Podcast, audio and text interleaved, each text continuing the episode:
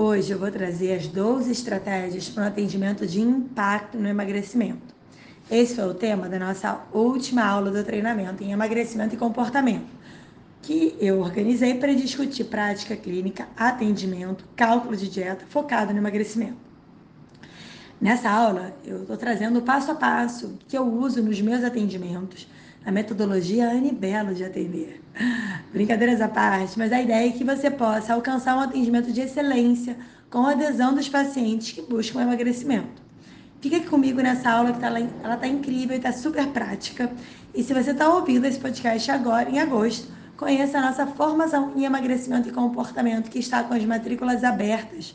Um curso que é composto por aulas gravadas, aulas ao vivo, mentoria presencial, mentoria online e aborda não só questões do ponto de vista de alimentação, suplementação e fitoterapia, mas também sobre medicina do estilo de vida e comportamento. Nessa edição, a gente tem curso bônus especial de compulsão alimentar e de habilidades de comunicação. Bem, eu espero que vocês possam aproveitar Oi, esse encontro. Boa noite. Oba, já tem gente na sala. Sejam bem-vindos à terceira aula do nosso treinamento em emagrecimento e comportamento.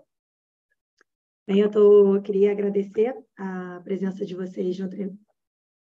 Espera aí, só um minutinho, gente. Pronto. Senão dá interferência aqui para mim. É...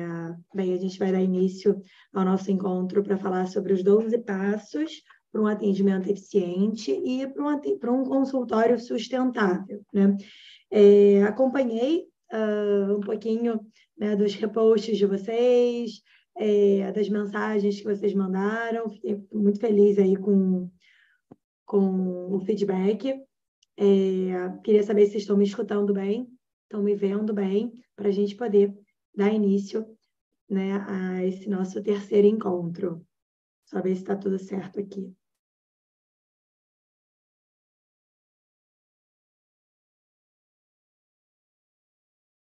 Mais um minutinho.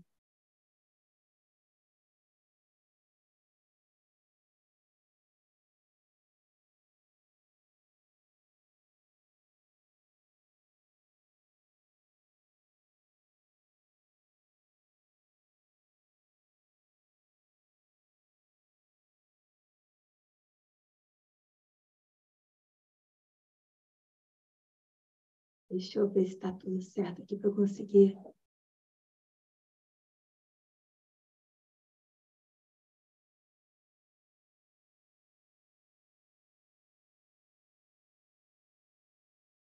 Pronto.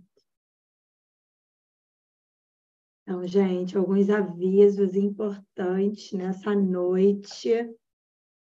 Bem, planejamos para fazer o nosso sorteio, que vocês, alguém pediu, não lembro exatamente quem foi ontem, já fazer um sorteio de uma vaga no, na nossa mentoria presencial, tá bom?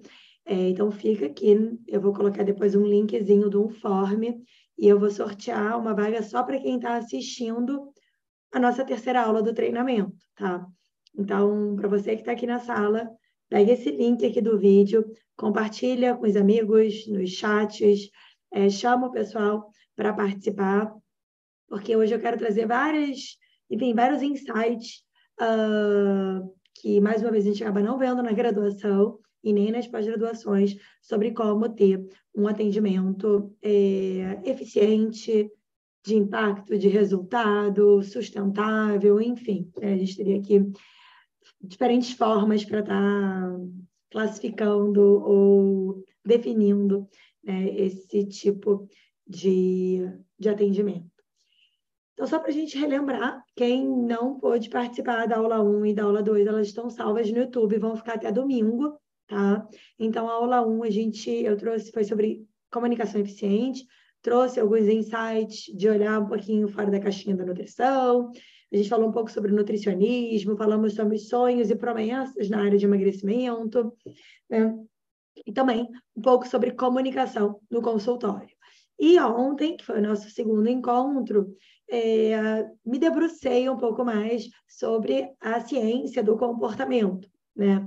É, eu realmente considero o comportamento um, um, pilar bem importante. Aqui eu coloquei como mais importante para puxar a sardinha da aula, mas é um pilar bem importante. Né? E a gente trouxe conceitos de comer transtornado, de comer emocional, como que a gente lida na prática, né? Para incluir esse olhar comportamental na nossa consulta e não substituir em hipótese alguma, né? Eu sou muito fã da abordagem inclusiva, né? Até um tempo atrás eu, eu usava muito um termo é, e acaba que os profissionais usam pouco, acabei parando de usar, mas em publicação tem muito, que é a abordagem multimodal. Né? Então, a gente vai conseguir tratar uma doença complexa, é, como obesidade ou uma condição de excesso de peso, que tem vários fatores associados se a gente fizer intervenções nas diferentes esferas, tá? Então, foi o que a gente viu nesses dois últimos dias, dois encontros intensos, tem cinco horas, quase cinco horas de encontro. E hoje eu quero trazer é, para esse atendimento de impacto, atendimento de resultado, alguns, alguns insights iniciais, tá? E depois a gente desenvolve um pouco mais o nosso nossa conversa.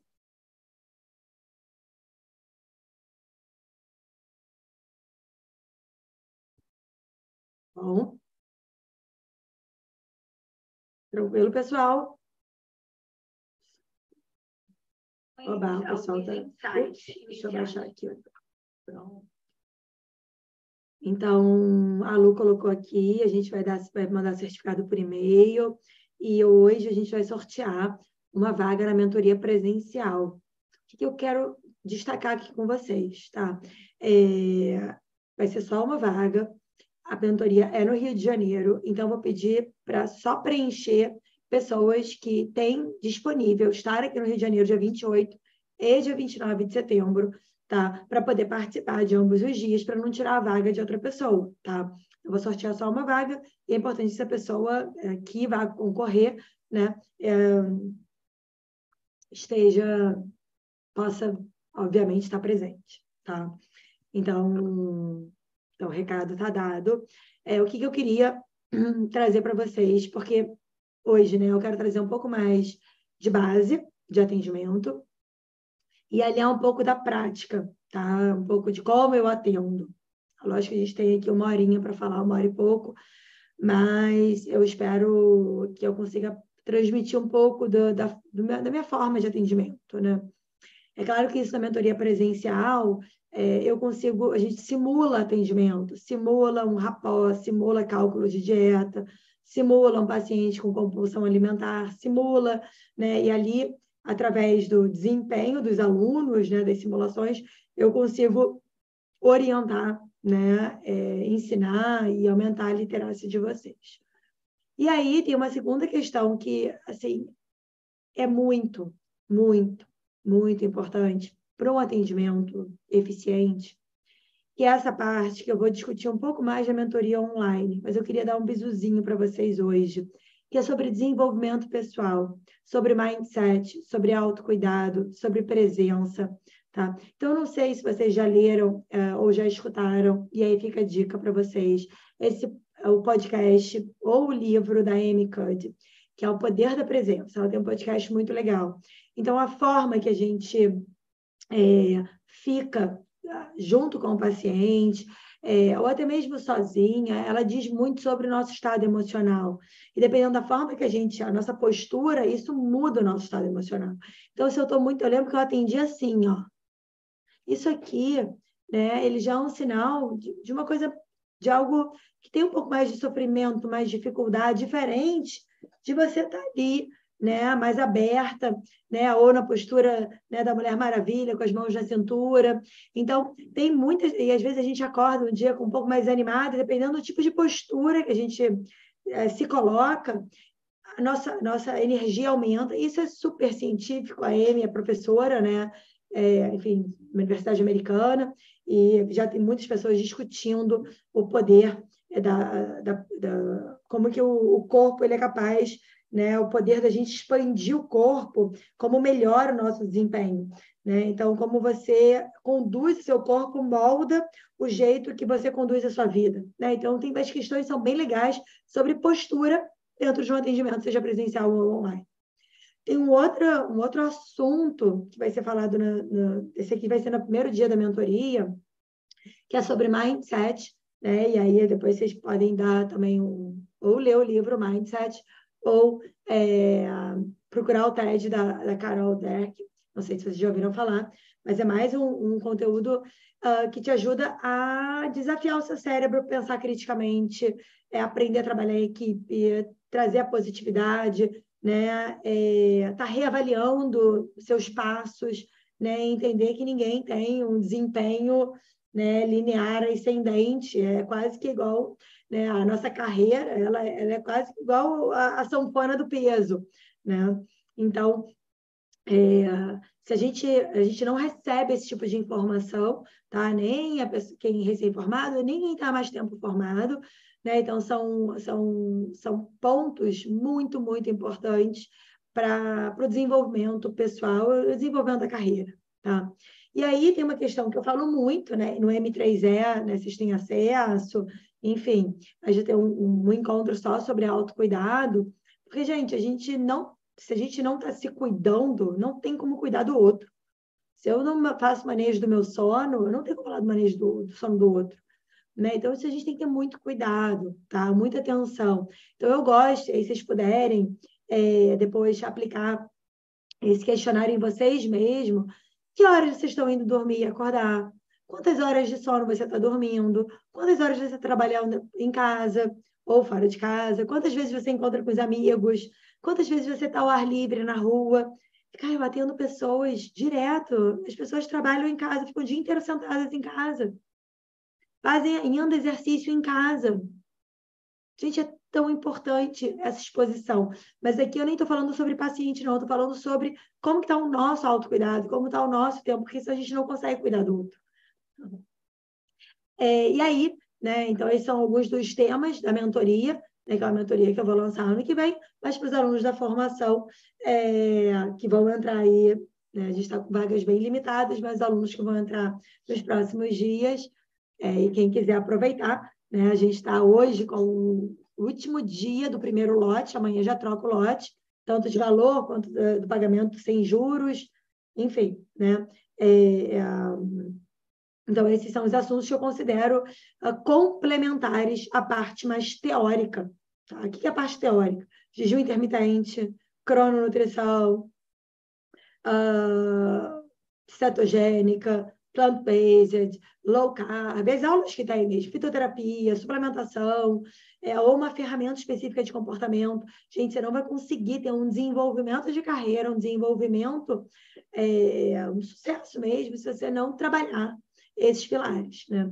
Então, hoje foi um dia que eu passei, né, meu, eu atendi de manhã, mas à tarde, é, porque a gente precisa, para eu estar dando aula aqui também às 8 horas da noite para vocês, eu não tenho como atender de 9 da manhã às 8 horas da noite, né? Porque eu tenho que equilibrar a família, eu tenho que equilibrar treino, eu tenho que equilibrar descanso, né? E hoje à tarde eu, eu estava aí é, fazendo os últimos ajustes da mentoria e principalmente do primeiro encontro, que vai ser no dia 17, tá?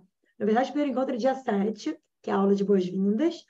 Uh, depois a gente tem uma mentoria com a Carol, com a Ana Carolina, da Além de Comer, da área de comportamento. E depois tem o dia 17 comigo. Então, tem vários encontros ao vivo ainda no mês de agosto. Né? Mas, gente, 12 passos são 12 passos, foi o que eu prometi. Então, além dessa, dessa, dessa parte mais de, de autoconhecimento, uh, os 12 passos são esses que eu considero muito importantes. Então, é, que envolve as bases clínicas do emagrecimento, então lipólise, como que se dá o processo de perda de peso, né, quais são os hormônios envolvidos, para ninguém inventar moda para cima de você, questão da estagnação do peso, as bases da medicina do estilo de vida, que bases são essas, como que a gente faz uma consulta de medicina do estilo de vida, né? a parte rosinha, que é a parte mais dietética, assim, mais forte, né? É, então, tem uma nova aula de crononutrição, tem uma nova aula de cetogênica, né? Foi um módulo que eu, que eu como está sempre surgindo muita coisa, né? É, tá bem, vários colaboradores e está bem, bem aplicável. Né? E tem a parte, enfim, dos outros pilares, né? Exercício físico, sono, álcool, estresse, tá? É...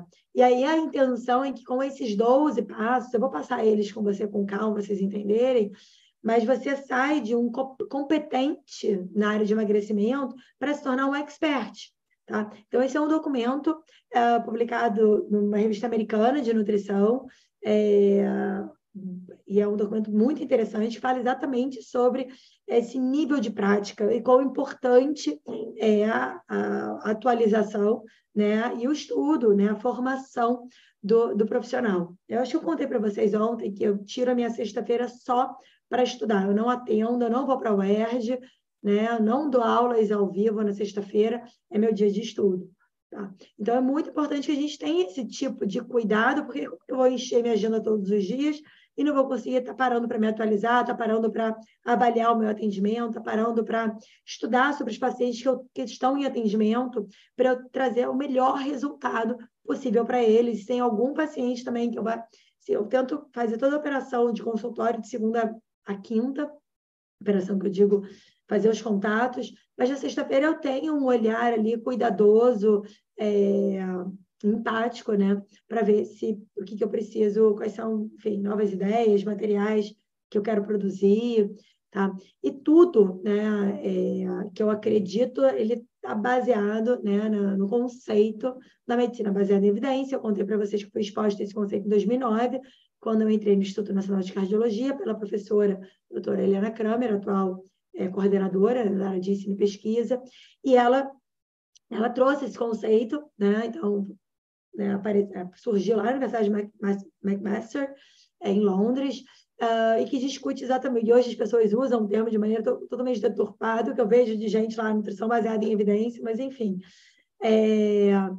Então, é a união né, da melhor evidência científica disponível, né, uh, que não é o bisfenol, os fitalatos, os xenobióticos, as pessoas né, é, por aí, a melhor evidência é, científica disponível junto com uh, a experiência, o raciocínio clínico né, do profissional e levando em consideração o paciente como centro do tratamento, né, é, considerando aí os valores e expectativas. Quando a gente fala de evidências, a gente tem essa pirâmidezinha, que vocês já devem ter visto, já viram ou nunca viram? Depois escreve aqui. É, essa é a pirâmide das evidências. Então, quando. Ah, porque tem a linha do fulano. Me perguntaram em caixinha também. O que, que você acha da linha de não sei quem e de fulaninho? É, essa linha mais integrativa. Gente, não existe linha, né? Existe pirâmide das evidências. Relato de caso é, é base, é muito frágil. A gente trabalha com topo de pirâmide. Então, são profissionais que estão trabalhando em cima das diretrizes clínicas uh, dos ensaios clínicos randomizados, controlados por placebo. Então, é essa linha, a única linha aceitável da gente estar tá seguindo, tá? E aí, só ela não adianta, porque eu preciso sempre, com a prática médica baseada em evidência, eu preciso entender se essa informação ela é aplicável para o meu público, porque se não for aplicável, não adianta. E mais do que isso, o paciente tem que aceitar, ele tem que concordar e ele tem que aderir porque se você propor uma cetogênica que é topo de pirâmide em alguma diretriz que diz que tem uma recomendação, mas o paciente não aderindo, você não está fazendo uma boa prática da nutrição. Tá? Então, você tem que escolher a melhor estratégia para ele, ele tem que concordar, então não adianta você enviar para ele por e-mail, é uma tomada de decisão compartilhada.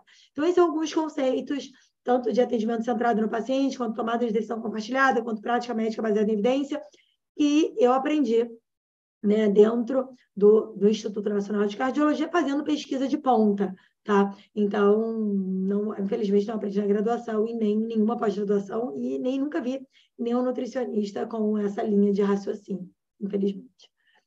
É, bem, o que, que eu entendo hoje, né? O que eu tenho escutado muito. Muitos pacientes chegam com esse relato. Fui, não consigo seguir orientação porque a minha sensação é que ela não me ouviu. Ou essa é uma, uma o que eu já até contei para outras pessoas no outro treinamento. Eu achei, já fui nutricionista, mas eu achei muito hermético e teórico e real, quase uma seita ideológica voltada para pessoas neuróticas com alimentação. Você quer ser taxada de uma pessoa neurótica com alimentação? Eu não quero. Se a pessoa está ali, é porque ela está precisando de ajuda. Né? É, o cardápio inflexível, sentir fome, de modo geral, foram prescritos no cardápio padrão sem maior, nenhuma explicação. É muito complicado, né? Então, eu gosto muito de perguntar se o paciente já foi no Nutri e qual foi a experiência que ele teve, o que, que foi. Normalmente eu pergunto o que, que funcionou. Eu nem quero saber experiência negativa, não. Eu quero só a positiva, mas eles acabam contando. Né? Em outra consulta, foi o caráter excessivamente prescritivo. Isso não saiu da minha boca, isso está dentro do, dos, dos relatos. Né? Então, o, lugar, o nutricionista tem um lugar comum, né? tem que comer mais fruta, comer mais legume, orientação vaga, excessivamente prescritivo. E assim, a grande realidade é que a gente sabe que muitos profissionais já estão sendo substituídos por apps ou software né, de cálculo. Então, se é para calcular uma dieta, a inteligência artificial calcula. Não sei se vocês já tentaram, se não tentaram, tentem. Baixa o chat GPT e conversa com ele. Fala que você quer uma dieta, plant-based, com 1.800 calorias. Ele vai te dar. Lindinho. Depois você vai pedir uma lista de compras. Ele vai te dar também. Tá bom? Então, gente, o nutricionista não é isso, tá? Porque isso o paciente ele consegue fazer em 30 segundos, tá? Talvez em menos, menos de 30 segundos. Então vamos respirar. Vamos embora. 12 passos, né? Tranquilo, gente? Estamos, pessoal. Ó, ontem a gente estava com mais gente na sala. Não deixa de depois printa, coloca lá no grupo, compartilha o link. É, gente, eu sei que vai ter mais gente a participar da mentoria, mas eu acho que é um conteúdo que, que vai ser importante aí para a formação do estudante, os aspirantes aí, dos estudantes, dos nutricionistas e dos profissionais de saúde que estão aqui. Então, o primeiro ponto, a questão da base clínica do emagrecimento, eu queria destacar uma coisa com vocês. É, tá pequenininho de propósito, tá? Uh, ainda existe, infelizmente, esse modelo simplista do peso na cabeça dos pacientes e na cabeça dos profissionais. De que o paciente precisa de força de vontade, que precisa de controle, que precisa de consciência, que precisa de conhecimento, e tem o balanço energético, e pronto, resolvido o problema. É muito mais complexo. Tá? Então, depois que vocês baixem esse Obesity System, essa, esse diagrama, vocês conseguem clicar e ele vai abrindo, se verem quantas variáveis estão envolvidas. Né? E aí, é aquilo que é muito importante a gente entender, que as dietas hoje levam, a maior parte das dietas, à recuperação do peso perdido. E tem alguns autores que discutem que talvez as dietas são as grandes responsáveis pela epidemia da obesidade. Né?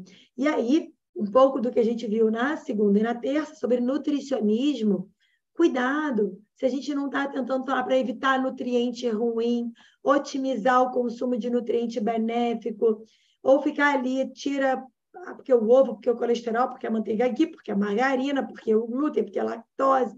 Isso é reducionismo, tá? Isso não explica saúde, isso não explica obesidade, isso não resolve a obesidade, isso ainda gera terrorismo nutricional. Tá? Segundo ponto que eu acho que é bem importante vocês entenderem, e aí isso aqui é uma coisa que mistura um pouco de fisiologia com bioquímica com fisiopatologia.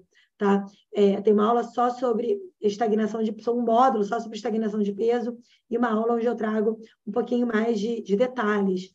Mas eu gosto muito desse, desse é um slide da aula que eu printei e coloquei aqui. É, eu não sei se fica claro para vocês, mas obesidade protege a obesidade. Quanto mais peso o paciente perde, mais ele sente fome, mais o metabolismo cai. Então, tudo é como se o corpo tivesse a cada perda de peso se preparando para recuperar esse peso perdido.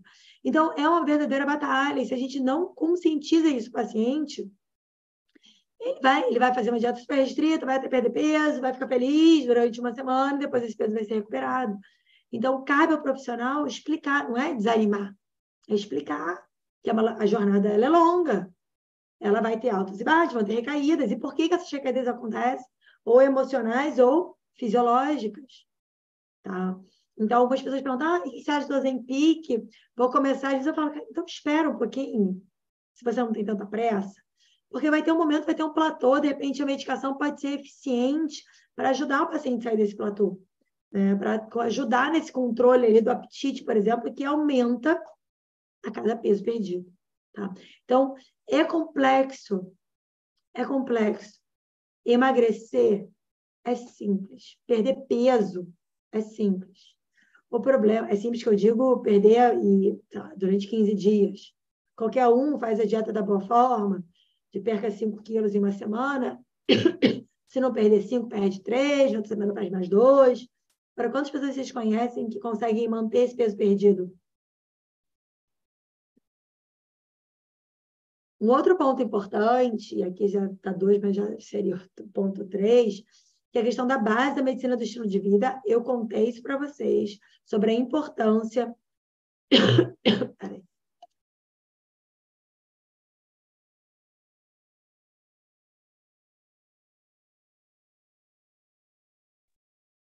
sobre a importância da gente não ficar corrigindo o paciente. Eu falei isso na aula 1, na aula 2, ou consertando os erros dele. Nosso papel não é esse. Tá?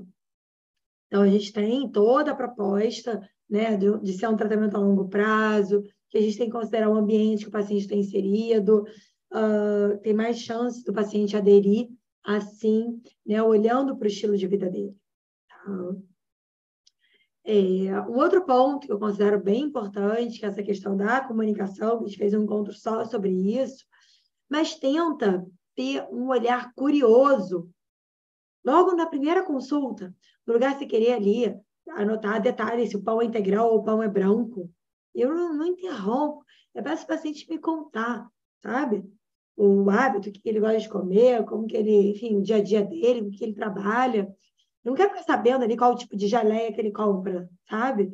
Então, tenta, tenta ter um olhar curioso na sua conversa para você se colocar naquele dia a dia ali. Né? Então, como será a rotina dessa pessoa? O que, que motiva ela a sair da cama? Como que ela gasta o tempo dela livre? Quem está apoiando essa pessoa no dia a dia? Como que ela relaxa? Como ela se cuida? Né? Hoje, quando eu, eu fui atender minha, a segunda ou terceira paciente do período da manhã, é, e, e ela foi uma segunda consulta, ela e a filha, é, eu atendi a primeira filha, e a filha, assim, sem ela tinha muita, muita fome, uma TPM muito forte, morria de fome o dia todo, não estava com percentual de gordura alta, nem veio com o objetivo de emagrecer, não, tá? Mas ela vinha com muita fome, muita ansiedade, usando medicação, é, TPM. Aí a gente conversou, aí ela falou que podia, que ela achava que tomava, tomava muito café. A gente estabeleceu algumas metas em cima da cafeína é, do acesso né, de café, então a gente diminuiu. Uh, falamos um pouco sobre o exercício, ela fazia pilates duas vezes. Enfim, criamos umas metas ali em cima da alimentação, de preparação de legumes e verduras, enfim, práticos. É, e aí a filha perdeu, sei lá, dois quilos de massa gorda, ganhou lá, 600 gramas de massa magra, é, melhorou a ansiedade, estava super bem. Né? E quando eu fui atender a mãe dela, uma junto da outra, né? Um atendimento depois do outro. E eu perguntei como que ela estava, né? É, me conta um pouquinho, né? Como que a senhora está, como passou esse período. É. E aí ela, ai, ah, não deu muito certo, eu quebrei o dedinho do pé e eu não consegui fazer o exercício. E também a alimentação ficou nota 6, ela foi falando. Aí ela, ah, mas eu não sei essa questão do exercício, não sei se foi por causa do meu dedinho do pé ou... É, mas não dá tempo mesmo. E aí, eu não sei se vocês lembram, ontem eu comentei, né? Eu falei, se eu tivesse mais uma hora no dia, você faria, teria feito exercício? Aí ela, não. Aí eu, me fala um pouco sobre isso, como que você se sente, né? Aí ela começou a chorar.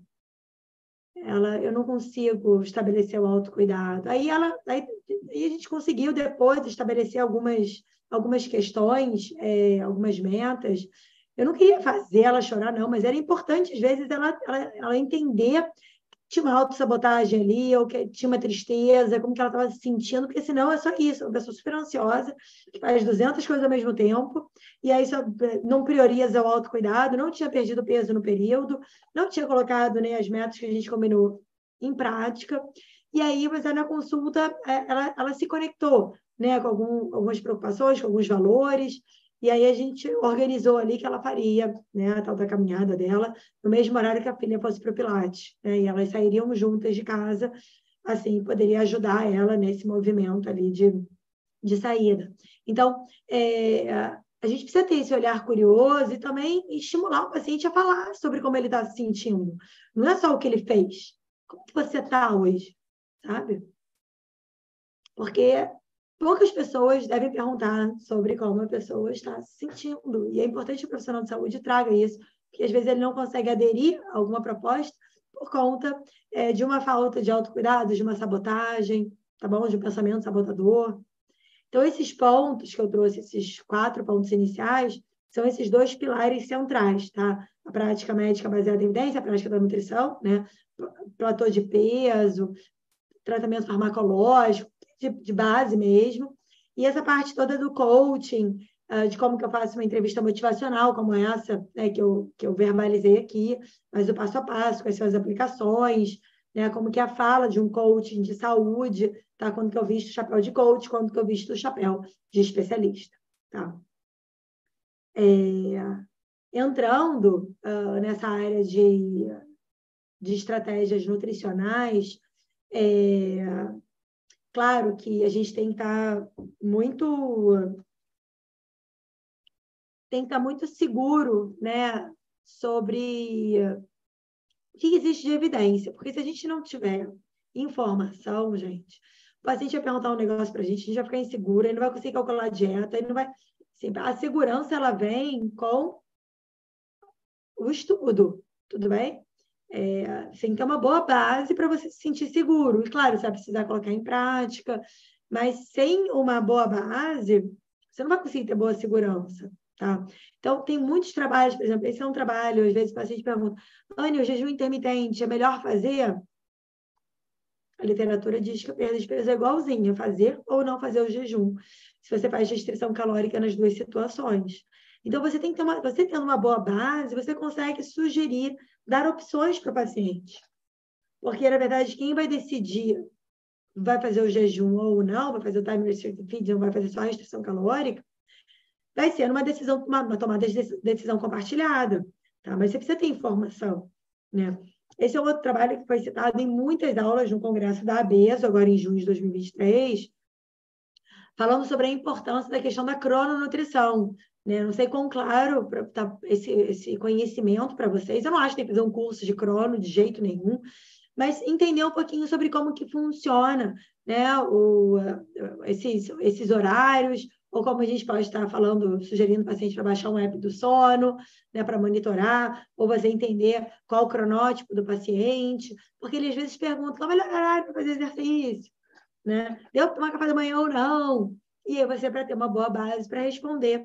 É, eu acho bacana, e por isso tem uma aula, acabei de, é, de terminar essa aula hoje, né? Vou gravar essa semana para subir no iníciozinho de setembro, aí, que a gente vai ter a liberação dos módulos aos poucos, tá? Então, é, e a gente sabe que, de, além da qualidade da alimentação, da quantidade, o horário importa, tá? Não dá, gente. A gente está em 2023 com um app de cálculo de dieta, softwares software que calcula e a gente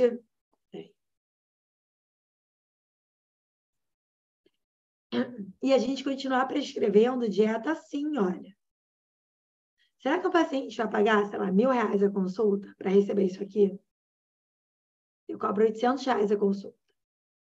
800 reais, ele vai receber isso aqui? Você acha que ele vai pagar? Ou ele pode abrir a plataforma ou o Google, que o Google vai te dar isso aqui. Filé de frango cozido, um peito P, 140, 217. Né? E quem que vai pagar consulta para receber uma lista de substituição assim, cheia de alimento ultraprocessado ou uma dieta pão francês, uma unidade, qualquer alimento do quadro 1? Então, assim, a gente tem que pensar que a gente precisa desenvolver prática dentro da formação, até de outros cursos. Eu entrego os meus planejamentos de as formas, né? Como que eu, como que eu atendo, como que eu calculo, como que eu entrego a dieta para o paciente. É, porque não dá para a gente parar aqui, e às vezes isso aqui é como software entrega, e aí a gente vai lá, imprime e dá para o paciente. É. E tem muita estratégia bacana para a gente estar tá trabalhando né? É, não sei se vocês conhecem esses grandes estudos, tem uma aula na, na, formação que é só sobre grandes estudos, né? Do Tempo Diet, Diet Fits, uh, enfim, todos esses grandes estudos, DPP, os grandes estudos em nutrição, a gente tem a obrigação de conhecer, tá? Pra, quando a gente conversa com qualquer profissional de saúde, a gente tem, tem um mínimo, né? Conhecer esses trabalhos. E quais são, por exemplo, para uma mulher na menopausa uh, ou pós-menopausada, qual é a melhor estratégia dietética? Quanto de proteína eu tenho que dar? Né? Então, é, é melhor perder peso rápido, como esse estudo compara, versus perder peso de maneira moderada. Então, assim, a gente tem que. É, porque às vezes na graduação a gente pensa, ah, perder peso rápido é ruim. Cara, publicação do JAMA de 2019 comparando. Não é nada ruim perder peso rápido. E eu lembro quando me formei, eu tinha essa fala, é melhor perder peso gradativo. Por quê? Com base em quê? É. Então, eu amo as evidências, eu amo a ciência, porque ela, ela traz uma robustez e uma segurança né? Então, quando eu atendo a mulher na menopausa ou na perimenopausa, eu tenho clareza sobre qual, qual é o passo a passo que eu preciso fazer com ela, que não é enfiar ela um monte de coenzima Q10, é, L-carnitina, sei lá, que as coisas as pessoas passam por aí, porque a gente sabe o que, que existe de evidência robusta no tratamento. E aí, uma coisa que eu gosto, eu gosto muito, né? Eu consumo bastante conteúdo, né? Faço muito curso, leio muito livro do Michael Greger, enfim, de, de grandes especialistas aí é, na área né, de, de alimentação, alguns médicos, e gosto de fazer muito dessa translação do conhecimento, né, de livro para prática. Então, o Michael Greger tem o Daily Dozen dele, que são 12 coisas para incluir na rotina. E aí eu, eu faço sempre uma tradução, uma translação para o paciente entender. E esses materiais são todos disponibilizados aí nos, nos cursos, na formação, porque isso facilita, às vezes, o paciente entender o que ele precisa melhorar sabe? Isso aqui é uma forma. Eu tenho a base clínica, eu tenho a base científica da nutrição, mas mais do que isso, a gente tem que fazer essa translação. Como que a gente oferece informação para o paciente? Né? Então, por exemplo, quando o paciente compara, quer falar ah, uma caloria de brigadeiro, uma, uma caloria de maçã, né? lógico, tem uma questão mais comportamental ali, mas uma caloria não é uma caloria, gente. Né? Então, uma, 240 calorias eu bebo isso aqui, eu não, porque eu bebo refrigerante há, sei lá, 35 anos, não sei quanto tempo, é, mas beberia em 30 segundos. Né? Uma 240 calorias de, de cenoura, eu teria que ficar 3, 4 horas mastigando, que é inviável. Né? Então, tem bastante, né? dentro da formação tem uma aula só sobre isso, sobre o conceito da densidade calórica, densidade, o conceito de caloria negativa, é, como que um prato de vegetais pode gerar menos 100 calorias, não sei se vocês ouviram falar nisso, mas é, bastante, é bem interessante. Tá? É, são conceitos que eu uso, eu não fico verbalizando isso para o paciente, não, tá? Eu estou falando com um profissional de saúde. Tá? Então, no lugar de ficar com aquela dieta, sei lá, dos é, vídeo, quadro tal, eu trabalho muito com fotos, né? Então, o desenho de um prato, eu mostro esse paciente, eu mando por e-mail para ele, mando pelo WhatsApp ou por e-mail, qual é o modelo de prato, porque fica muito mais visual, né, de como que ele vai montar. Então, dentro dessa área ainda de nutrição, tem algumas aulas sobre fitoterapia e sobre suplementação. Então, já adianto para vocês que assim, não tem uma evidência robusta, não tem uma evidência robusta de utilizar é, esses suplementos para perda de peso. Tá? É, né, coenzima Q10, ômega 3, probióticos, não, nada disso está em, em, literatura. Então, essas são as aulas. Uh, que tem né, dentro desse pilar de alimentação, mas entendendo que o pilar, nesse, nessas duas áreas, nesses dois pontos importantes de alimentação, suplementação e fitoterapia, é, a gente destrincha muito isso uh, dentro do evento ao vivo, né, da nossa mentoria, e principalmente tem muito material de e-book, de receitas, planejamentos alimentares, cardápios, e dentro do M3E tem bastante coisa também, tem muitos cardápios prontos, planos alimentares calculados, Tá? Então, logo que vocês entram, acho que já está até disponível. Tem uma pastinha da mentoria presencial e todo esse conteúdo está ali. A planilha de cálculo de dieta, tem uma aula só de cálculo de dieta, para vocês ficarem bem tranquilos.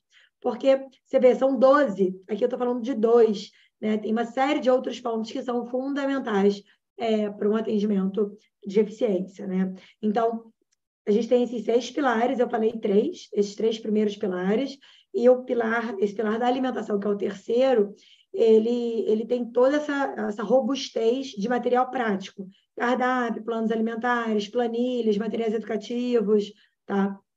E eu quero falar desses outros três, entendendo que comportamento a gente falou bastante ontem, né? Eu quero, na verdade, falar um pouquinho mais de, de, de estratégias dietéticas, né? Mas eu vou falar depois desses outros três pontos. E lembrando, aos interessados, aos navegantes que estão aqui, a gente está com a formação em emagrecimento e saúde, com emagrecimento e comportamento, com as matrículas abertas. E o último dia do primeiro lote é hoje, tá? Deixa eu ver aqui quem mais tem.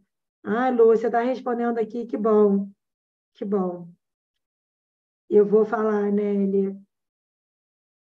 Autoresponsabilidade ou corresponsabilidade. Eu uso muito corresponsável, tá? É, a Adriele colocou. Eu uso esse conceito de corresponsabilidade, né? Quão comprometido você está com o tratamento? De 0 a 10. Quão importante para você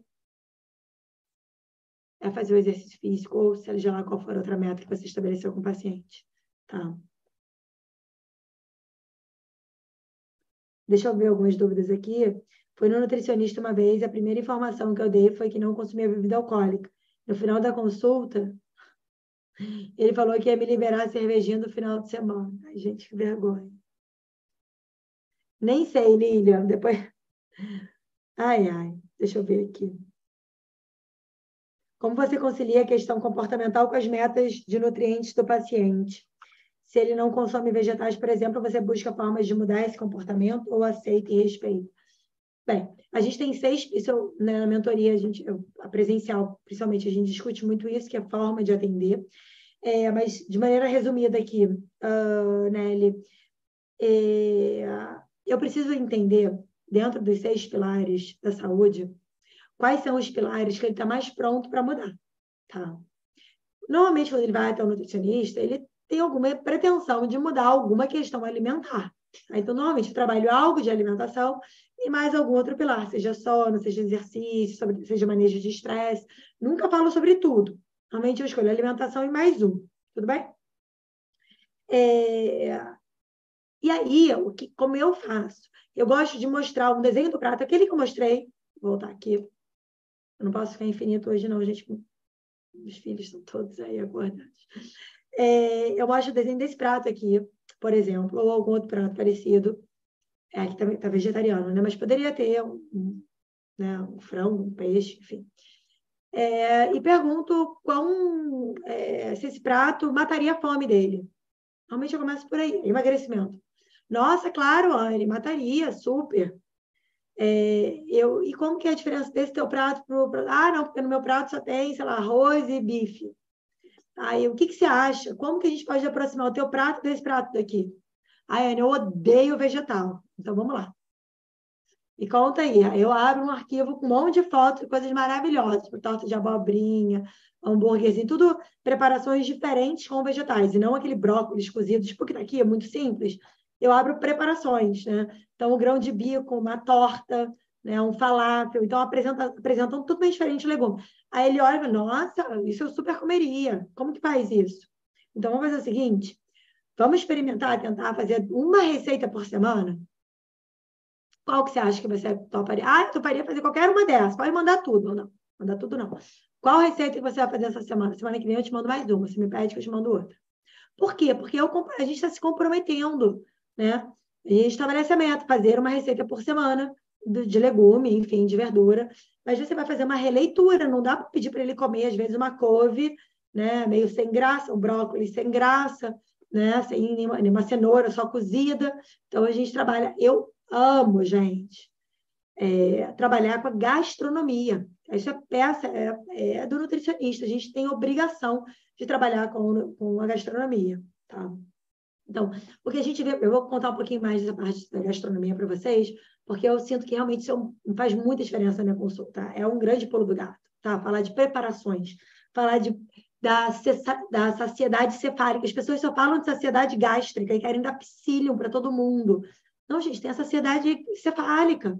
30% da nossa saciedade é, é cerebral. É você conseguir sentir o cheiro do, do alimento, é você ter uma boa apresentação. As pessoas não comem na televisão uma comida que não estão querendo comer, que estão com gosto mais ou menos, não prestam atenção e querem depois entupir de farinha para ficar com saciedade, igual no Ozempic natural. Sim, é realmente uma, uma deturpação e uma falta de conhecimento. Não sei quantos de vocês aqui já ouviram falar que 30% da nossa saciedade, da nossa satisfação vem da fase cefálica, pré-deglutição. É maravilhoso isso, né? E a gente não explora, que é exatamente o material do nutricionista, do estudante de nutrição. Então, o que a gente vê, né, os, os, o paciente angustiado, fica perdido, que, uh, que já tentou muitas abordagens, né, é, o paciente, o que ele quer, autonomia para a escolha do cardápio. Eu já, isso aqui o paciente manda, quer que, que o plano alimentar seja, desenhado junto, né? quer um estilo de vida saudável com rigor científico maravilhoso, né? Eu amo, eu tenho quase orgasmos quando eu vou lendo um negócio desse, porque é exatamente o que eu acredito e é esse tipo de paciente que chega para a gente. A gente usa uma linguagem em mídia é, ou em palestra. É, hoje eu acabo atendendo principalmente é, pacientes só encaminhados, né? É, eu não consigo atender a demanda vinda de rede social, por isso que eu acabo encaminhando muitos pacientes. Então, eles querem, olha aqui, você atende vários nichos, não tem uma receita para todos. Trata cada um do jeito que precisa. Então, assim, será que a gente, né? Será, eu acho que não existe espaço hoje para Nutri que faz copia e cola. Né? Ou Nutri Vitrola, que está ali repetindo a mesma coisa várias vezes por dia. Né? Então, o que, que eles querem? Que faça diferente, que olhe mais para eles. Né? E aí, para que você consiga fazer isso, gente, tem uma palavra mágica chamada organização. Tem que ter.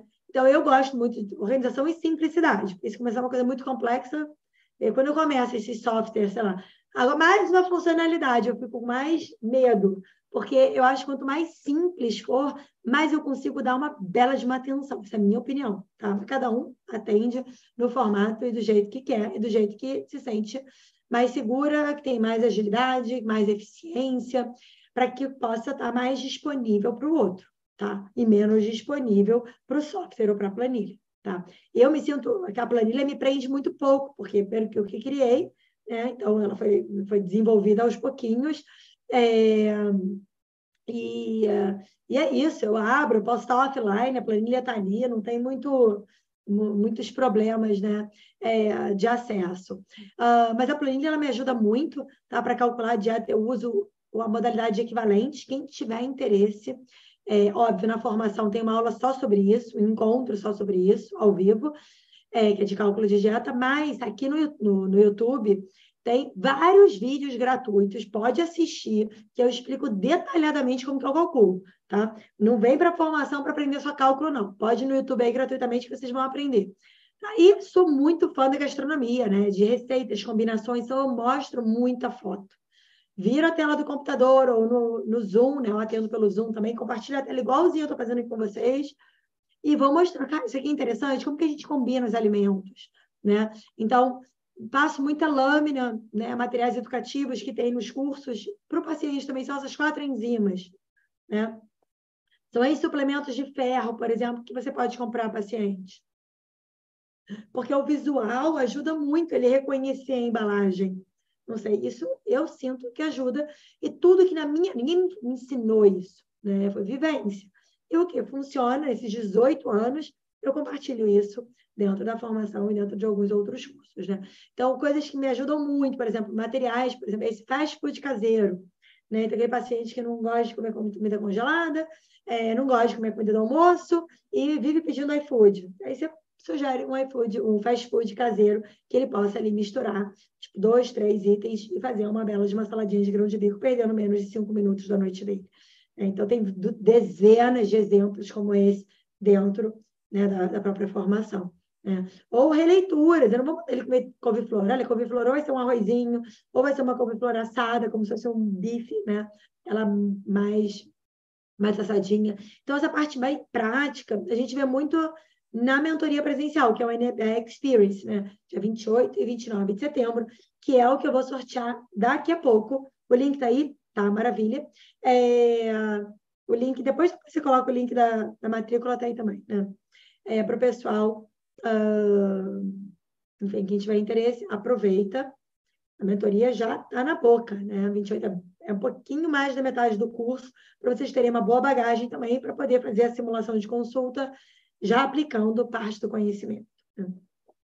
Então, aqui a gente, né, eu trouxe alguns dos, dos passos uh, do, né, dos 12 passos. Deixa eu falar um pouquinho mais de exercício e de comportamento brevemente, porque ontem a gente falou só sobre comportamento. Né? Mas tem um, do, um dos pontos dos 12 que são muito importantes, que é a ciência do comportamento, da gente ajudar o paciente a ter uma atitude positiva com a comida. Tem paciente que fala assim, Raiane, o problema é que eu gosto de comer. Por que, que é um problema? Por que, que o paciente não pode só falar que gosta de comer? Não é um problema. É. Não comer não é sinal de superioridade. Pular a refeição não é bom, não, gente. As pessoas acham, ah, não, foi ótimo, eu pulei o café da manhã. Quando você pula a refeição, às vezes tem efeitos negativos no corpo. Não comer algo não tem um significado tão positivo assim, não. Né? Então, é, a gente tenta fazer essa releitura das, atitudes alimentares. Isso aqui a gente conversou bastante ontem sobre a questão emocional. Né? Minha avó me ignora. E aí eu fico, me sinto vazio e eu como doce, assisto série para preencher esse vazio. Né? Então, como que aí o paciente só está aqui? Adoro comer doce e assistir série. Tá. A gente tenta em consulta entender o que está acontecendo. Eu não vou trabalhar porque a avó ignora. Mas dentro da consulta de nutrição eu consigo reconhecer se eu fizer ele, fizer, sugerir esse paciente que faça um diário para tentar identificar as emoções que aparecem ali e o que está acontecendo emocionalmente nos pensamentos. É... Porque não adianta falar assim, ah, troque o doce pela pipoca. Sim, não, não, você tem que fazer o paciente entender o que está acontecendo. Né? Então, é, a ideia dentro do comportamento, aí tem um, um, outro módulo que é só de aplicabilidade da, da, do comportamental na consulta, que é sair desse foco de nutrientes para o foco no comportamento. A intervenção ser de longo prazo, né, o relacionamento ter vínculo, né, ter um plano de ação bem individualizado, né, cuidar, cuidando muito mais dos aspectos biopsicossocioculturais do que efetivamente da queixa de refluxo que o paciente tem. Tem um outro assunto que eu amo e que eu falo bastante nos encontros ao vivo também, e tem dentro dos encontros gravados, claro, que é essa questão do, do body positive ou uh, do ser saudável em qualquer peso, né? É, que é, ou o conceito do peso natural. Porque às vezes a pessoa, a gente na graduação entende que aquele peso ideal, com o IMC ideal, já havia aprendido isso, né? Efetivamente isso não, não existe, é, óbvio que não existe, né? E eu lembro que durante a minha graduação, lá em 2002, 2001, 23, 24 anos, 20 anos atrás, é, já, já, era muito questionado dentro de mim. Por que, que peso ideal? Quem que disse que existe um único peso ideal para aquela altura? Tem tantos corpos diferentes, né? É, e aí as pessoas ficam acreditando que tem um peso ideal que tem que chegar aos 54 quilos ou 56 quilos, né? E o peso ideal é o peso que a pessoa se mantém. De repente é um IMC de 24,5, está maravilhoso. Então, que é o conceito do Health at Every Size. Esse livro é um livro bem bacana, que sugiro, não tem traduzido para português, mas quem souber ler inglês é, é, um, é um livro bem bacana, e que fala sobre os princípios é, da busca por uma atividade física prazerosa, né, de respeitar corpos com tamanhos diferentes. E às vezes a gente, com a questão da estética, entende que isso não é aceito. Né? E a gente precisa é, aceitar que existem outras questões além da saúde física. Tem a saúde emocional, tem a saúde mental, tem a saúde social, tem a saúde espiritual. Por que, que o físico é muito mais importante que todo o resto? Né? Então, a gente tem, como profissional de saúde, a gente tem que olhar para os outros aspectos da saúde. Saúde não é só físico. Tá? E aí, como eu falei, né, uh, ontem, que tem uma base gigante, que dentro da formação eu trago tudo isso para vocês, se assistirem ao longo de um ano, né, é, mas que dá uma bela de uma, de uma robustez, né? Então, tem aula só sobre imagem corporal com a doutora Mabel, que é psicóloga maravilhosa, que atende todos os pacientes com compulsão alimentar, eu encaminhei para ela. Uh, tem a parte de psiquiatria né, nutricional, que a Leonora deu, está ah, gravada, condutas da impulsividade, condutas no, no padrão beliscador, tá? E tem agora, acabei nem colocando aqui, mas tem um curso da Ana Carolina, uh, da Ana Carolina Rego só sobre compulsão alimentar, que foi a pedido dos formandos da turma anterior. Tá?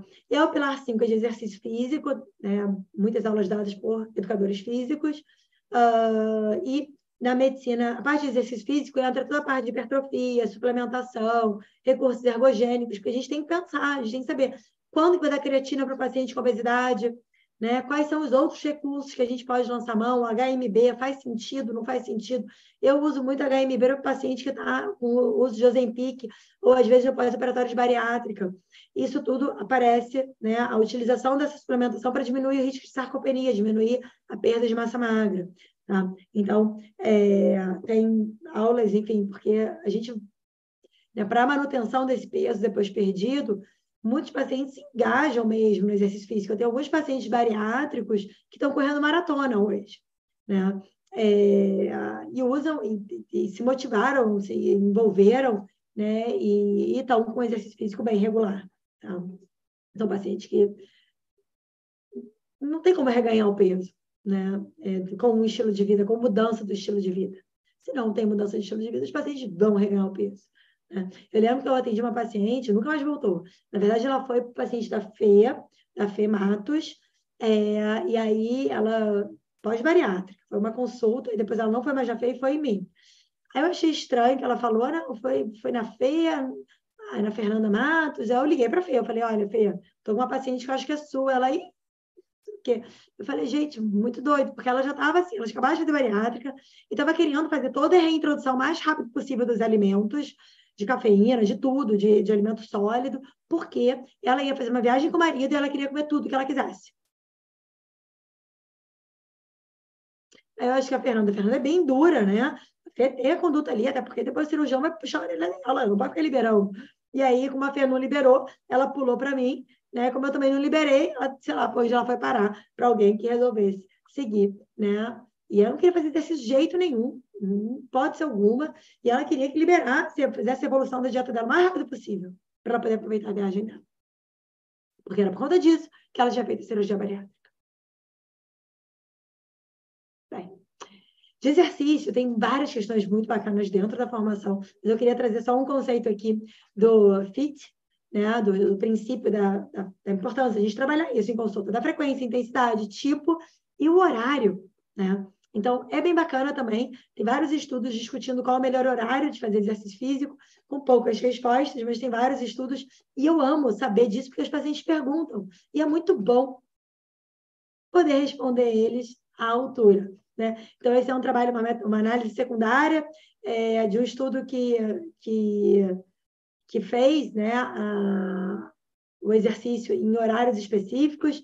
Então, mais 50% das sessões completas mais no período noturno ou no período diurno, olha aqui, entre sete e meio-dia. E aí, aqueles, o early, eles acabaram perdendo mais peso do que o late. Né? É, aí, claro que existe toda a questão dos cronótipos, enfim, tem outras questões que são importantes também, mas quando o paciente pergunta, às vezes é interessante a gente ter alguma, alguma base, mas a conclusão é que mais importante do que fazer num horário ou no outro é fazer alguma coisa. Né? Então, é uma mensagem mais importante do que a gente dizer qual o melhor horário do dia. Essa é uma conclusão de, um, de uma publicação super recente. Então, a gente. Mas é bom a gente ter informação. Né? Então, sobre a atividade física, nós, a gente tra... eu trabalho esses três pilares, né? Exercício, sono, estresse dependendo uh, da prontidão e o álcool, né? Da prontidão de mudança do paciente. Então, muitas vezes é alimentação. Hoje, por exemplo, eu trabalhei com a, as duas que eu comentei, né? A, a, menina, a filha e a mãe. A gente trabalhou muito com uh, mindfulness e a parte da alimentação. Foram os dois pilares. Tá? Então, ela já estava fazendo desmame da medicação, que ela usava a medicação na primeira consulta, já estava fazendo desmame. E aí que eu entrei com as estratégias de mindfulness, expliquei, orientei, e ela ficou super animada e motivada e feliz da vida, que antes ela estava com muita ansiedade, ganhando peso, e agora ela está comendo em paz, sem uma dieta restritiva, comendo pão que ela tinha medo, comendo um mingauzinho à tarde que ela está amando, segundo ela, é, e trazendo, e, e não está morrendo de fome mais. É, ao longo do dia todo, como ela sentia por conta da ansiedade dela, que é uma fome meio que emocional, e hoje ela tem clareza disso. É muito bom. Para mim, esse é o melhor resultado, né? É gerar tipo, saúde mental, paz, sabe? A pessoa sair leve da consulta, feliz, né? não só com variação de peso é, perdido, né? O dado da bioimpedância se reduziu, aquela tensão ali daquele aparelho, que vai sair aquele papel cheio de número, totalmente aleatório é, que não representa o estado de saúde de ninguém, obviamente, né? Por isso que eu abstraí da impedância, nem uso mais.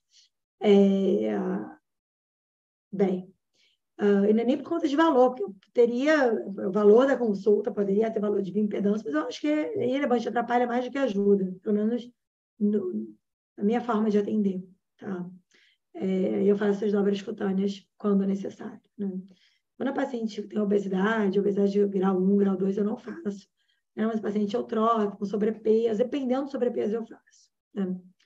Sobrepeso não pelo IMC, não, pelo, pelo visual, tá? É, porque pelo, às vezes tem pessoas que têm sobrepeso pelo IMC, mas não tem nada de, de sobrepeso, né? Tem percentual de gordura baixinho. bem, então, dentro da formação, e eu gosto muito de trabalhar isso no dia a dia mesmo do, do atendimento, é, a questão do exercício, primeiro, o paciente que é sedentário, eu nem falo de exercício, eu falo para aumentar o movimento ao longo do dia, como que ele vai diminuir a atividade sedentária, né? E aí, dependendo do, do, do paciente, por exemplo, esse paciente pode variar, que está correndo maratona, eu já estou falando de recovery com ele. Eu estou subindo o carbo dele para poder ele poder terminar a maratona bem, tá? Então, é, ou o paciente fez uma, uma está usando o Zempic, trabalhar com a hipertrofia dele, a manutenção de massa magra, né? Então, eu gosto muito de trabalhar com o exercício intuitivo, que é um outro conceito muito bacana, né? enfim, não sei se vocês conhecem, né? Mas é, desestimular o exercício como método compensatório, explorar outros benefícios além da perda de peso, né? Então, uh, enfim, tem muita coisa sobre exercício que não é a ANE prescrever o número de pezinho que o paciente vai fazer, de jeito nenhum né? Esse é o educador físico. Mas a gente tem que ter, tem que ter informação, eu aprendi muito disso, trocando, lógico, com profissionais, mas principalmente dentro da, da, minha certificação em medicina do estilo de vida, porque ali a gente aprende exatamente isso, como fazer a substituição dos hábitos não saudáveis por hábitos positivos aos hábitos saudáveis, e aí envolvendo exercício, manejo de estresse, sono, tá? Então, a formação e os pilares aqui centrais que eu quis trazer para vocês dos 12, eles envolvem, sim, a parte de estratégia dietética. Então, é importante que o Nutri saiba, mas mais do que saber estratégia dietética, é ele ter ferramentas que fazem a translação desse conhecimento, tá? Não adianta saber sobre plant-based e tudo, se eu não sei conversar sobre isso com o paciente e colocar na, em prática uh, na minha orientação, né? Segundo, segundo grosso aqui de, de, conteúdo é a parte da medicina do estilo de vida, de como a gente está se comunicando, que é o profissional do futuro, ele vai trabalhar com medicina do estilo de vida, necessariamente, né? E a terceira parte aí das, dos 12 assuntos é a nutrição comportamental, tá? Então, claro, para tudo funcionar, na prática, a gente precisa de uma boa base, e entender de microbioma sim, entender de efeito sanfona sim, entender de balanço em alto, mas também a gente ter uma boa organização de materiais, material de consulta, como que eu organizo minha consulta, quanto tempo dura minha fase exploratória, quanto tempo dura minha fase resolutiva. Vocês aprenderam isso? Como dividir a consulta em dois momentos. Né? Então, a consulta prescritiva, né, resolutiva ou prescritiva, como que eu faço a parte uh, da, do aconselhamento dentro da consulta, né? É maravilhoso, né, gente? Então, o que, que eu considero importante, né? Que vocês, é, para um atendimento mais eficiente, né? Você tem as estratégias na, cabeça, na cabecinha, como se fossem umas gavetinhas que vocês pudessem acessar, vocês fiquem mais leves, né? Quando você tem uma boa habilidade de comunicação, a consulta fica muito fluida, não fica pesada. Né? Hoje, dessas duas moças né, que eu atendi, da filha e da mãe, eu atendi, acabou que eu atendi uma em 40 minutos e a segunda em 45 minutos. Olha que maravilha. Né? Não tem aquela tensão que eu tenho que saber tudo, não. Eu tenho que ajudar essa pessoa na dificuldade que ela tem hoje. Eu preciso saber sobre a vida dela inteira. Tá? Mais leveza, mais objetividade, mais resultado, mais confiança também, quando a gente tem o um desenvolvimento pessoal, desenvolvimento de carreira. Eu me coloco aqui como mentora aí dos novos formandos, é, para poder entender como empreender, como direcionar a carreira, como estimular esse, esse autodesenvolvimento, né, o desenvolvimento pessoal. É, como ser mais inclusivo, porque às vezes é isso. Ah, porque a Anne falou um monte de coisa. Não, Anne não está dizendo que outras coisas não funcionam. É só que tem um olhar reducionista, muitas vezes, em cima daquilo. É claro que se o paciente tem uma anemia, cara, eu vou suplementar ferro, não tem a menor chance. Você diz que o suplemento não funciona. Não dá para tratar problemas complexos achando que o magnésio vai resolver. Tá? É diferente. Tá? Eu sou super a favor de suplementação. Né? Eu só não sou a favor de suplementação como as pessoas estão fazendo hoje em dia, que não tem respaldo científico nenhum. Mas eu sou muito, super, super, super a favor. Né? É, e fazer você ter essa transformação mesmo, ter esse olhar mais integral, mais centrado no paciente, aplicando a medicina do estilo de vida na consulta, né? E tem uma, eu fiz um curso gigante, acho que 20 mil reais, 15 mil reais o curso é, de Harvard, para fazer a prova, que foi mais, sei lá quantos, qual foi o valor da prova, foi em dólar, né? É, então tem um custo de, não só de aprendizado de tempo, né? Mas para o meu desenvolvimento, para eu conseguir é, assessorar né, os novos alunos. Então, eu convido a todos né, a ter um atendimento mais saudável, mais eficiente, um atendimento com a sua cara. E aí tem duas palavrinhas que eu amo, de verdade, assim, que é a palavra de sustentabilidade, e que me deixa crazy as pessoas que usam sustentabilidade sem terem vidas sustentáveis, né? Mas enfim, sustentabilidade, igual a, a professora Letícia Aden, eu vi um post dela hoje, amo ela de paixão, é, e ela, ela provavelmente foi exposta também a tal da, do vídeo da moça nutricionista falando que não pode beber água de garrafa, e aí ela foi, fez um comentário muito maravilhoso, depois vocês sigam ela, é, conheçam o trabalho da Letícia, que ela comenta assim, ah, essa moça está preocupada com a água engarrafada, mas está com as unhas cheias de tinta, o cabelo com tinta, né, é plástico não sei aonde, então é, a pessoa está julgando a tal da garrafinha, mas está se entupindo de bisfenol e fitalatos e xenobióticos, né, é, dizendo no outro vídeo que não tem dinheiro para comprar orgânico, enfim, então tem, cara, tem que ter coerência, porque senão fica muito feio. Aí depois vocês olham o vídeo que a, a, o, post que a Letícia fez, você vai ver como que falta coerência, não na Letícia, a Letícia é 100% coerente, né? Como que falta coerência em muitas pessoas, e ali ela está alertando a falta de coerência dessa moça da água engarrafada, que era um problema sério, né? É, e aí a questão da coerência, a questão da sustentabilidade. Gente, é carreira sustentável, é uma nutrição sustentável, não é uma nutrição de 15 dias que você vai prescrever, você vai prescrever uma nutrição para resto da vida do paciente. Tá? E também você tem um estilo de vida sustentável, porque se você estiver trabalhando 12 horas por dia, 16 horas por dia, quão sustentável é isso? Né? Então, a gente tem que né, calm down, autocuidado, coerência e é hipocrisia, gente, é exigir do, do outro aquilo que a gente não se aplica. Né? Então, eu sou fã, de verdade, de profissionais de verdade, né? Então, eu, eu na minha vida hoje, meu trabalho e minha diversão de trabalho se mistura, tá?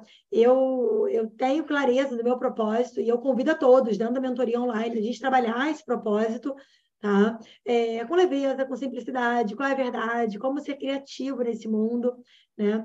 É, e aí, uh, já convido a todos aqui, os novos alunos, uh, no dia 7, então, próxima segunda-feira, a gente tem a primeira aula ao vivo, tá? Que é do método Anibela, ou método Anibela, de emagrecimento e comportamento.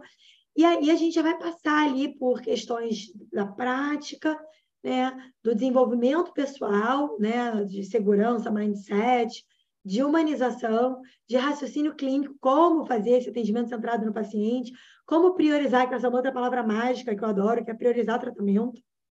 Às vezes o paciente tem mil coisas. E agora? Né? porque eu dou, eu dou aula no internato da UERJ, e a gente discute muito isso. Às vezes o paciente tem várias comorbidades, mas eu preciso aprender a priorizar. Tá? A gente não aprende a priorizar. A gente aprende, meu Deus, tem renal crônico, tem não sei o quê, tem não sei o quê. E agora, o que, que eu faço? Como que eu junto? Você não precisa juntar tudo isso. Você vai priorizar. Qual o principal problema do paciente? Qual o principal queixa? Qual, qual é a etiologia de base? Onde você vai intervir?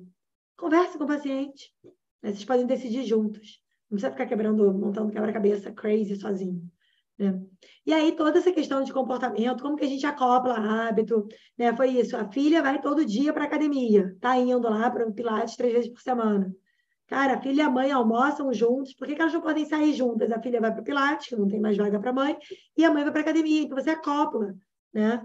A mãe ama ler o jornal, cara, ela vai começar a ler o jornal fazendo bicicleta ergométrica na academia. Você faz acoplamento de hábitos. Mas só vai fazer isso se você souber orientar. Porque se você falar para o paciente, ah, é bom fazer exercício, né? Vai te ajudar muito a emagrecer. Você vai tentar? O paciente fala, ah, eu vou tentar. Aí ele volta ou não volta. Porque não, não fez. Né? Então, meu papel é ajudar o outro no processo de mudança, ser um agente de mudança, né? Então, amo sustentabilidade, coerência, simplicidade e consistência. As palavrinhas mágicas. Né? Então, nossa mentoria está aí, né? Primeiro encontro da formação dos formandos é segunda e o primeiro encontro da mentoria online é no dia 17, tá? Dia 21 eu viajo, mas vou estar super online, confuso, um pouquinho diferente. Mas vou ficar uns dias fora, mas eu vou estar super, super online é, de volta na nossa mentoria presencial. Então, gente, ó, convite já vai sortear, tá? É, vocês estão preenchendo o link? Quem puder, claro, né? Luta, quantas pessoas tem aí? Depois me manda aqui no. Letícia é maravilhosa. É. Letícia Azen. Azen? É da área de esporte. Alma de paixão. Maravilhosa.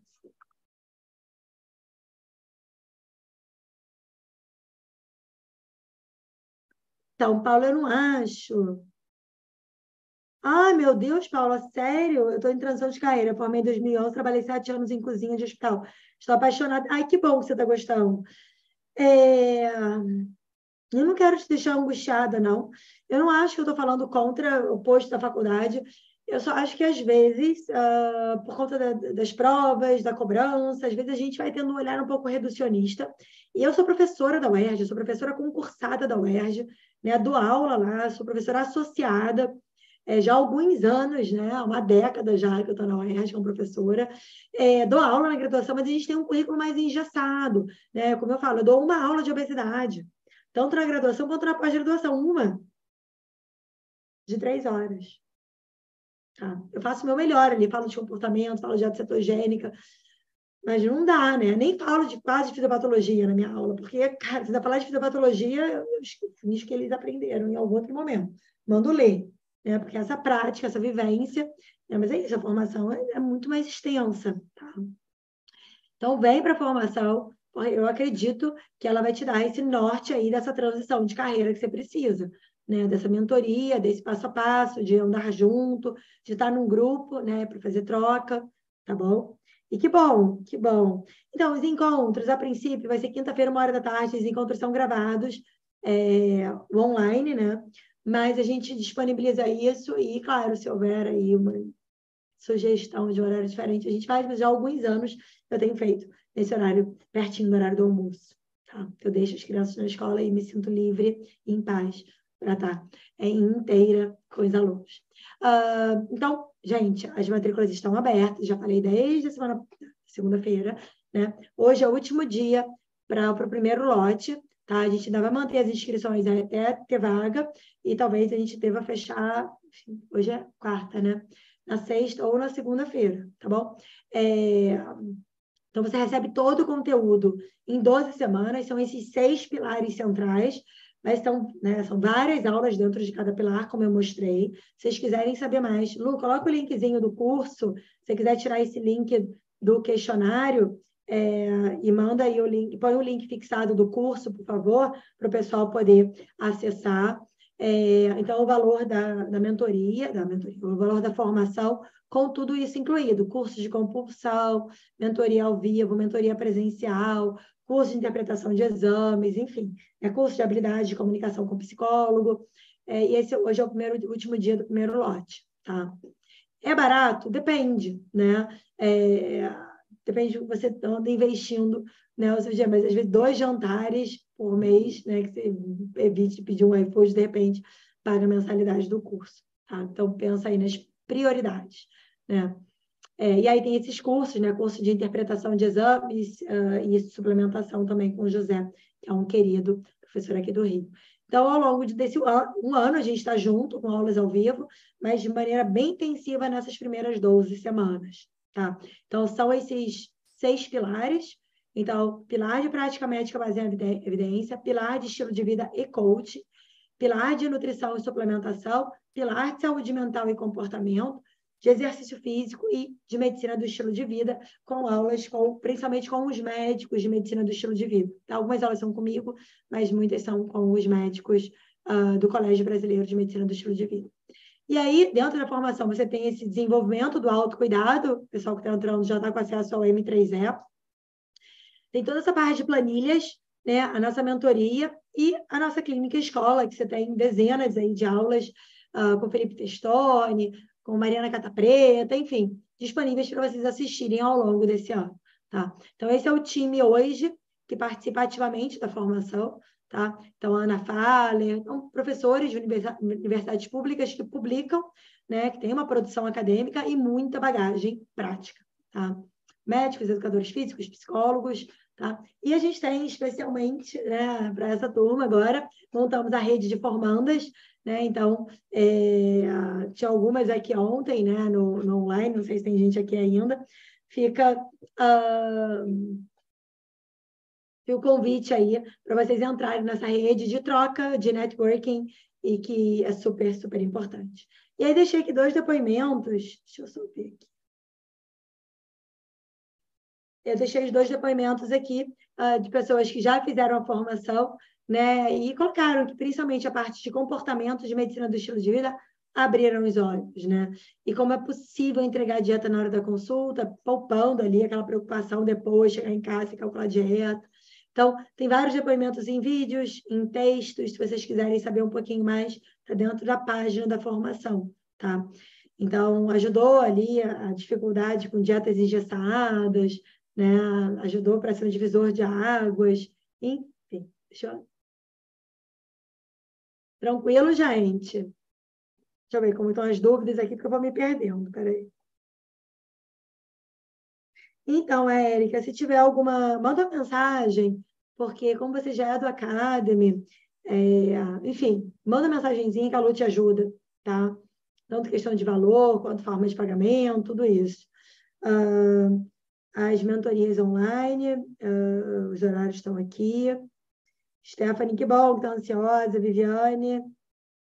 Ei, que bom que gostou. Gostaram, gente? Estão aprendendo? Pessoal aqui na, na sala, maravilhoso. Deixa eu. Vamos. Posso sortear aqui a vaga? Vocês querem perguntar mais alguma coisa? Ó, vou mandar o certificado para vocês. Deixa a mesa está uma bagunça aqui atrás, né? Eu, eu tenho no escritório aqui duas mesas. Uma mesa com computador e uma mesa sem computador. Na mesa sem computador é minha mesa criativa. Dá para produzir de forma criativa com computador na frente, com tanto estímulo? Não dá.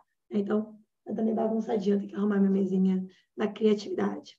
É igual caderno, igual escrever sobre sentimentos no telefone, é muito difícil. Você escreve no papel.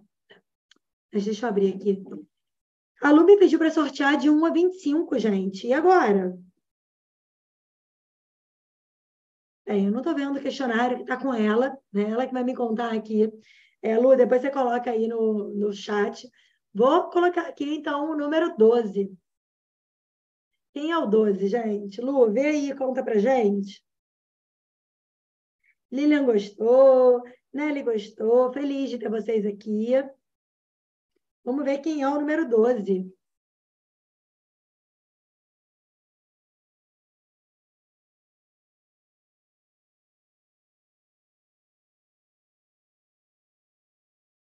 O Lu até me mandou o link agora. Então, ah, o 30. Meu Deus.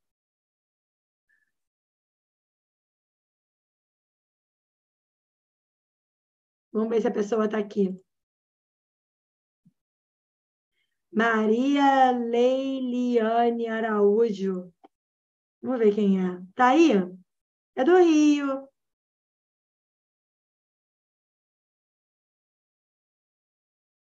Ah, não quero colocar o nome de todo mundo, só quero saber se a pessoa está aí. Daí depois eu posso mostrar. Uma galera aqui. Ou será que a pessoa saiu? Tá on?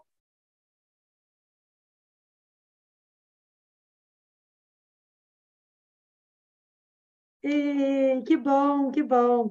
É, manda uma mensagenzinha, a gente já está com o seu, seu e-mail de contato. Seja bem-vinda à formação, à mentoria né, de, de emagrecimento e comportamento, uh, nossa Uniback Experience, vai ser 28 e 29, e a gente vai te passar as informações depois por e-mail, tá? Para você se organizar e participar, porque mentoria, gente, não é passivo, não, não sou eu dando aula, não. São os alunos dando aula, então se preparem, tá bom? Que bom, que bom. Gente, mais alguma dúvida? Ó, oh, só agradecer pelo belíssimo conhecimento. A gente faz, de fato, acreditar que é assim possível fazer uma nutrição empática com respeito. Essa é a ideia. Exatamente, a gente ser gentil, a gente ter um olhar curioso, a gente ter empatia, uh, de maneira verdadeira, assim, querendo realmente ajudar o outro, né? E não inventar coisas que só para vender, só para impressionar, para fazer uma. Ah, não acredito em bioimpedância, mas eu vou colocar porque impressiona o paciente. Gente, é, tenha coerência, assim, acho muito importante ser coerente. Né? Então, quando. Até com o teu estilo de vida, as coisas que eu falo, as coisas que eu né, que eu ensino para as crianças aqui em casa, as coisas que eu falo dentro do consultório, né?